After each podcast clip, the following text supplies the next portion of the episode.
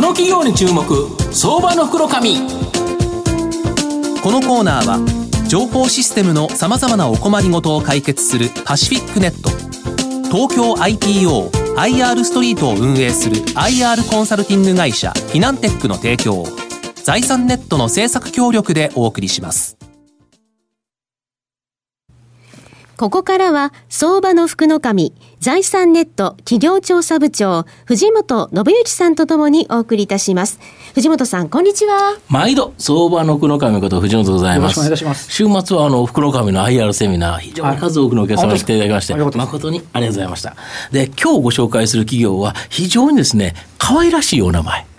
社名がですね、まあ、あの、ただ、その由来ではない由来なんですけど、はい、という形になります。で、今日ご紹介させていただきますのが、証券コード2337、東証一部上場、いちご代表執行役社長の長谷川拓馬さんにお越しいただいています。長谷川さん、よろしくお願いします。よろしくお願いいたします。よろしくお願いします。よろしくお願いいたします。いちごは東証一部に上場してまして、現在株価356円、えー、1単位4万円弱で買えるという形になります。千代田区内幸町の、えー、帝国ホテルタワー、こちらにですね、本社を置くいちごは、心で気づく、心を気づくのもっとですね、新しい不動産価値を創造する新築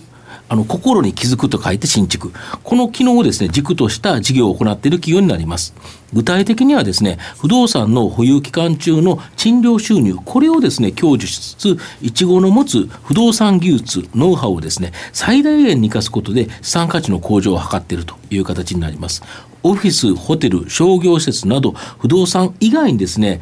太陽光発電所の開発と運営、これをですね、北海道から沖縄まで全国で行っているという企業になります。経営理念は日本を世界一、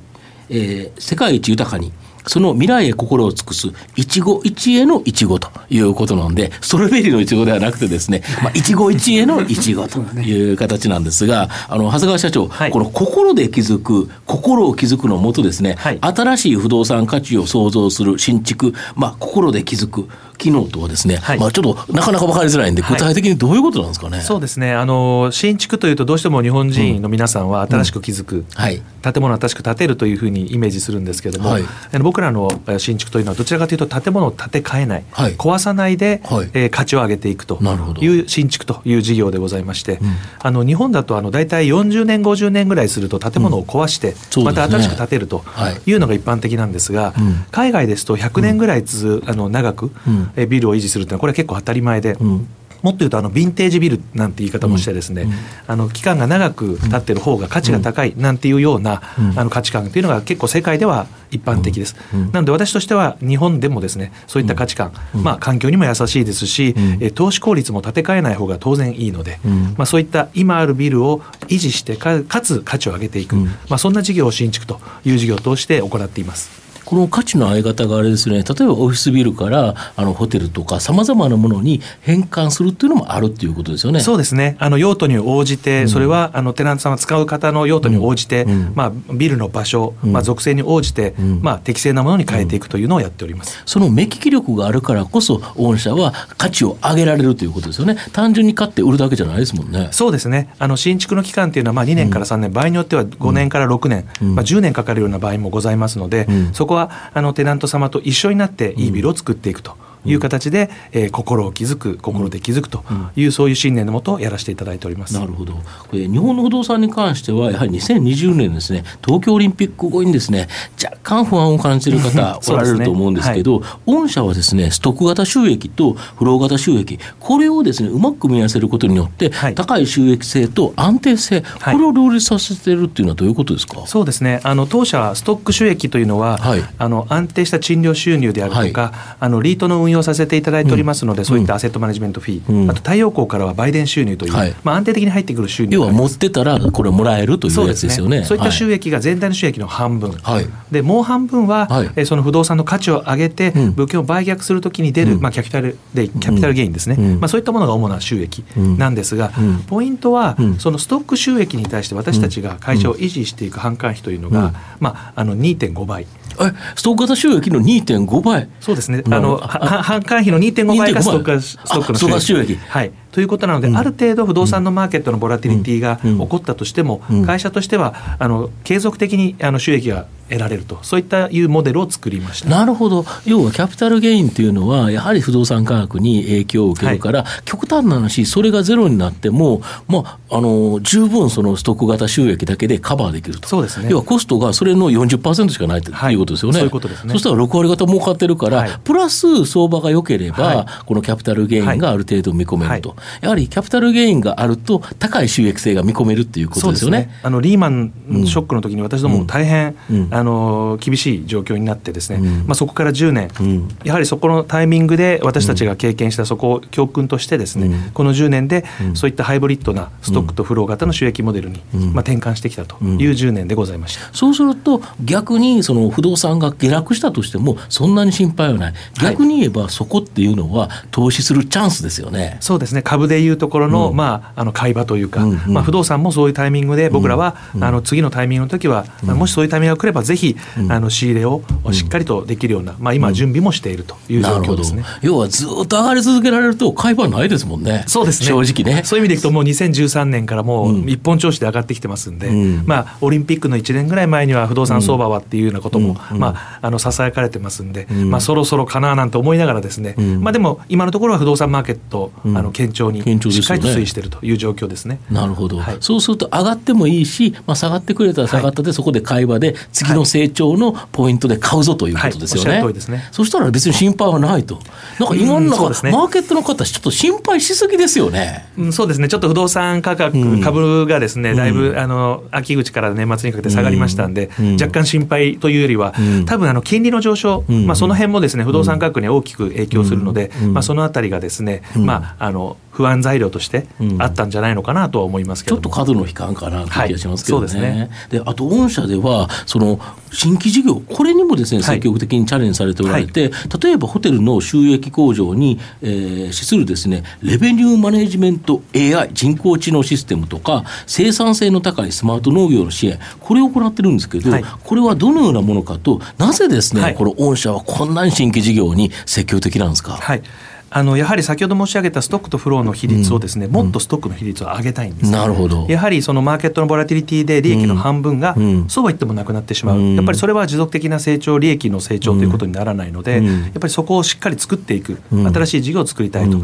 いうのが一つですね。もう一点はやはり不動産とシナジーの高い、これからはやっぱり IT というところをしっかりキーワードに持ってですね、その不動産をよりハイブリッドに収益性が高くなるような、そういった事業モデルの部分というのを育てていきたいというのがございます。なるほど。この例えばホテルのこのニューマネーレベニューマネジメント AI システム、これどういうあれなんですかね？あの皆さんあのホテルに泊まるときに日々ホテルのお値段、はい、これって違うんですね。違いますよね。逆にホテルの運営側からすると、できるだけ、うんうん、あのニーズに対していいお値段で決めたい。そうですよね。例えばあの航空運賃なんかもそうなんですけど、はいね、繁忙期が高くて、これ、うん、ホテルも全く一緒なんですけども。それをできるだけ、うん、売り上げが上がるような、うん、あの仕組み要はそれを人間が今までやってたのが AI, で、ね、AI できっちり過去のデータとかさまざまなデータ、はい、これをもとにこの日だったらこのいくらだったら一番収入が多くなると。はいおっしゃる通りです、ね、そうするとだけでホテルの収益も上がるから、はい、御社がやっている例えばあのホテルのリートさんとか、はい、こういうのも収益上がるということですか？そうですね。トップラインを上げる効果と、うん、あとその人が関わらなくなるので、うんうん、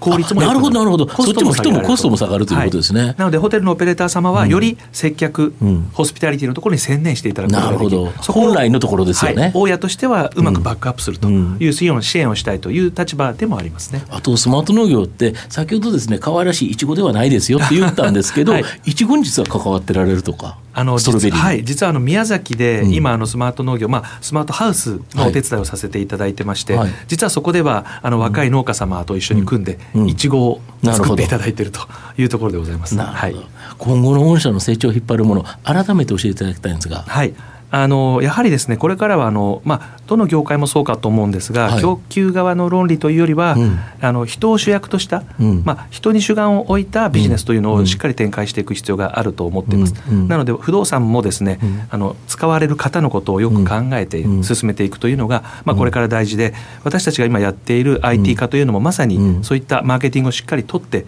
お客様のニーズに合うことをまあどれだけやっていけるかと